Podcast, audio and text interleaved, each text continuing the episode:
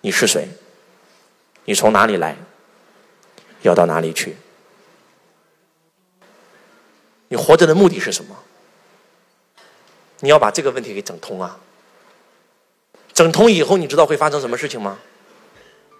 你看待这个世界的视角完全变了，完全变了。我给你们讲几个真实的故事啊。都知道李连杰吧？李连杰以前就是个普通的功夫明星，因为他在印尼遇上了一次海啸，他经历一次死亡，结果他觉醒了。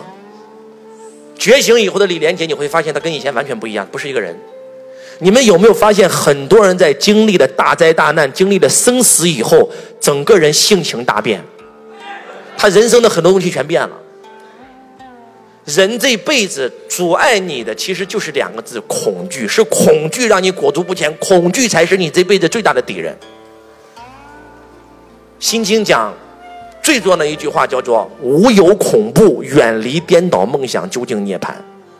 心经说，只要你能做到无有恐怖，你就能够远离颠倒梦想，就能究竟涅槃。在佛陀看来，众生颠倒，那再颠倒回来不就行了吗？顺成人，逆成仙，玄妙只在颠倒间吗？那要想颠倒过来，你就必须突破恐惧。人这一辈子最重要的有七个恐惧：性、情、名、利、子，最后就是生死。情，很多人死在这个字上，他搞不懂亲情、友情；名，很多人死在名利上，这就不用说了；子，很多人死在孩子上，他搞不懂怎么培养孩子。你这辈子事业做得再成功，到最后你生那个不孝子孙，哎，告诉我，你这辈子都是不完整的。周老师说了这么一句话：一个大抉择要用三分之一的时间经营现在，三分之一的时间经营未来，另外三分之一时间经营企业接班人。白景琦和秦王嬴政都是周老师特别喜欢的人，我觉得他们两个真的很男人。但是这两个人最大的失误就是没有教好自己的孩子。你们看过《大宅门》的就知道，白景琦后继无人啊。秦王嬴政就更不用说了。秦之所以在秦王死了以后，秦二世直接灭掉，就是因为他没有培养自己的孩子吗？他想传位于自己的长子扶苏，他认为扶苏一定可以施仁政，能够让秦国二世、三世、万万世传下去。但是他不知道扶苏已经完全被他废掉了。当他把扶苏赶到边关那一刻，扶苏已经完全心里得了抑郁症。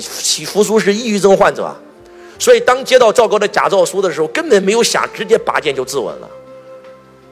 你要明白，扶苏可是有五十万的军队啊，蒙毅、蒙恬的军队全在他手上啊。凭一纸假诏书，怎么可能让胡亥继位？稍微有点脑子的人，就不可能就会失传这是个阴谋。但是扶苏为什么识破不了？就是因为秦始皇从来没有花时间在他的孩子身上。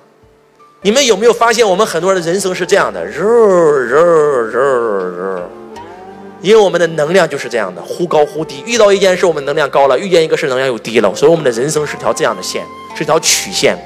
而那些所有的高手是可以让自己的能量恒定在一千分。如何修能量？修到最后，其实就是修能量嘛。我想告诉我们今天在现场的所有同学，这个话筒，我的人体，这个世界上所有的物质，拿放大镜放大到最后全是分子、原子、夸克，到最后就是一个能量。换句话讲，释迦牟尼佛在初定的时候遇到了，他悟到了一条叫万物本一体。所谓的万物本一体，就是组成我们人体和组成宇宙所有物质的材料，其实是同一个材料，能量。我们今天在西方已经发达到什么程度？我们吃的面包上印的。能量多少卡路里？这瓶水含多少能量？其实我们吃的就是能量。我想告诉我们今天在座的各位，当你能够知道这个宇宙的真相的时候，你会发现，要想，呃，物质既然是由能量组成的，我们要想显化物质，只需要提升能量就可以了吗？我们心情很差的时候，用咱中国话来讲，越倒霉越倒霉越倒霉，哎，是不是这样的？不是说你倒霉，是因为你认为你倒霉了，你有倒霉的能量出来了，所以你就会遇到让你更倒霉的人和更更倒霉的事儿，组成一个境遇。能听懂我在说什么吗？这是各位，所有的事，其实所有的事都是中性的，发生在你身上，所有的事都是中性的，是你赋予了那件事的能量，所以让那件事变成了好事，变成了坏事。如果你赋予这件事是个好的能量，它就变成好事；赋予那件事是坏能量，它就变成坏事。老和尚开悟了，小和尚就问老和尚：“师傅，开悟以后啥感觉呀？”师傅说：“哎呀，你可不知道，开悟以后啊，开悟以前啊，上山是为了砍柴，砍柴是为了烧火，烧火是为了做饭，做饭是为了吃饭，吃饭是为了吃饱了去念经诵佛。但是开悟以后啊，上山就是上山，砍柴就是砍柴，烧火就是烧火，做饭就是做饭，吃饭就是吃饭，念经就是念经，诵佛就是诵佛。在座各位，我想问一下，有区别吗？”在我们没有开悟之前，上山是为了砍柴。请问上山的过程痛不痛苦？太痛苦了！山怎么这么高啊？怎么还没上啊？砍柴是为了烧火，砍柴的过程痛不痛苦？太难砍了，这柴怎么还没下来啊？烧火是为了做饭，烧火的过程痛不痛苦？这锅怎么还没烧啊？做饭是为了吃饭，吃饭的过程痛不痛苦？哎，这饭怎么还没吃完？人为什么要吃饭？好烦啊！哎，但是当上山就是上山的时候呢？哇，好美哦！我上了这么多次山，我原来从来都没有好好欣赏过这座山。原来这座山这么美，哇！原来这个山上有这么多树啊，哇！还有鸟儿，还有花儿，哇！太美了，完全的临在的状态。结果山上了，到了。你有没有发现，在你活在当下的时候，时间是过得很快的，是飞逝的。在座各位，那砍柴就是砍柴的时候，砍柴美不美？很多说老师砍柴是个力气活，砍柴怎么会美呢？小时候有上过树、扯过树枝玩的，举个手，美不美？那美好几天。烧火就是烧火的时候，烧火美不美？哎，烧火都会变成很美的一件事。我哎，小时候玩过火的举手。哎呀，太美了！不要说玩个火了，他妈撒泡尿玩活活泥玩都美。哎，小时候是不是这样子的？因为小时候完全活在当下呀。哎，请问当吃饭就是吃饭的时候，吃饭美不美？当一个人吃饭在聊天的时候，在玩手机的时候，在哎怎么会美啊？如同嚼蜡。当你吃饭就是吃饭的时候，你能感受到食物碰到你的味蕾，碰到碰到你的舌尖，进入你的嘴巴那种感觉。当念经就是念经的时候，送佛就是送佛的时候，你完全活在了当下。所以我想告诉我们在座的各位，活在当下很美，但是我们很多人无法活在当下。哎，如果二十四小时都活在当下，是一种什么感觉？人间就是天堂啊！就像《心经》里讲的一样，哪里是天堂啊？当下即是天堂，此刻即是极乐。进入此刻和当下，你就会瞬间进入极乐，就是这样。不是死了以后要去天堂。陈峰教授也说了，说的很那个刘峰教授说的很清楚吧？佛家不是让你修来世，全是修的今生，全是修的当下，全是修的此刻。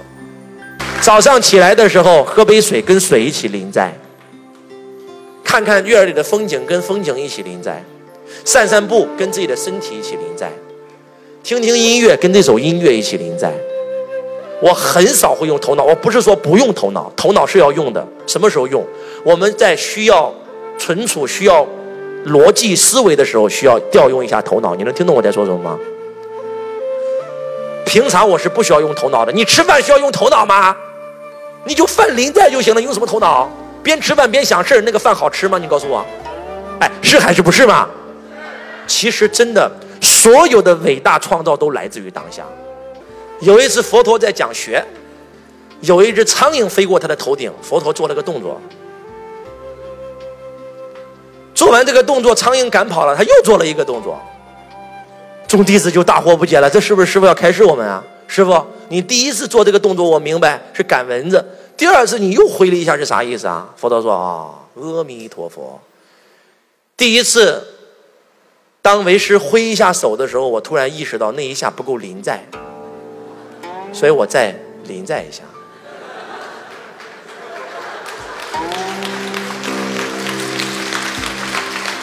你知道，当你活在临在状态下的时候，是一种什么状态吗？一切都为你准备好了，百分之百的相信宇宙，顺流而下，不是逆流而上。在座各位，我送你们一句话啊。如果你今天做的那件事，你感觉到很吃力才能赚到钱，证明这不是你的轨道。如果你做的这件事感觉到是顺流而下的，知道什么叫顺流而下吗？坐在船上，那个水是往东流的，你刚好就要往东走，那个船往那一放，你根本不需要划桨，日就下去了。这才叫你的轨道。而如果你要逆流而上的，就证明那不是你的轨道。哎，你们能听懂我在说什么吗？你知道，当你完全进入当下的时候，是高我在指挥着你的肉身，你的你的人生是顺流而下的，是顺流而下的。当你用你的头脑来做主，来控制你的肉身的时候，你的人生是逆流而上的。有没有感觉到很累，很痛苦？就感觉到太累了，每天。就感觉到不顺，知道为啥感觉到自己不顺不？你在用头脑。还记得那个北大教授刘峰老师讲的那句话吗？他说：“我采访过无数成功人士，我问他，你生命当中最重要的那几个决策是怎么做的？没有一个人跟他讲用头脑分析出来的，他们都说是灵感。”这句话，如果你能听懂，如果你按照这句话做了，你的人生真的会发生翻天覆地的改变，会完全反转。这句话叫做“跟着感觉走，一切全都有”。我这里指的跟着感觉，可不是头脑的感觉，是哪里的感觉？是内心的感觉。我们来举一个案例，来看看跟着感觉走的下场和不跟感觉走的下场，好不？你知道为什么很多人初恋最难忘吗？你知道为什么很多人婚姻不幸福吗？初恋的时候我们是跟着感觉走的，你喜欢他没有任何理由，就是对他有感觉，心扑通扑通乱跳，是不是这样子的？但是当你谈恋爱的时候呢？当你结婚的时候呢？头脑上线了，这个人是挺好，但是他家没钱呀。我跟他在一起可以少奋斗二十年啊！哎，还得跟他在一起吧。所以为什么跟他在一起没感觉呢？你是用头脑在做选择啊？你的心怎么能开呢？你们能听懂我在说什么的，请举手。跟着感觉走，一切全都有；不跟感觉走，要啥啥没有。在这个地球上，百分之九十七的人之所以活得痛苦不堪，就是因为你们在跟着头脑走。头脑是假我，他只会给你制造矛盾。你们能听懂我在说什么吗？各位？你会发现，把周老师课程上完的人，他们的眼神是带光的，是跟别人不一样的。他们的人生是顺流而下的。你的企业经营遇到了问题，他的企业翻三倍、翻五倍，跟玩儿一样，不跟你开玩笑，真的是顺流而下。写上顺流而下 vs 逆流而上，你选吧。你们是要选择自己的人生顺流而下，还是要选择自己的人生逆流而上？你们有没有发现，马云的人生就是顺流而下的？刚刚好遇到十八罗汉，没有钱；刚刚好遇到蔡蔡崇信，刚刚好又遇到孙正义，刚刚好投他钱。我靠，怎么就那么顺嘞？因为他找到了自己的轨道啊，他完全是跟着感觉在走啊。你不要觉得马云很顺，马云有不顺的时候。他之前创业三次咋都失败了嘞？因为能用头脑嘛。最后一次咋成功了嘞？因为用这个嘛。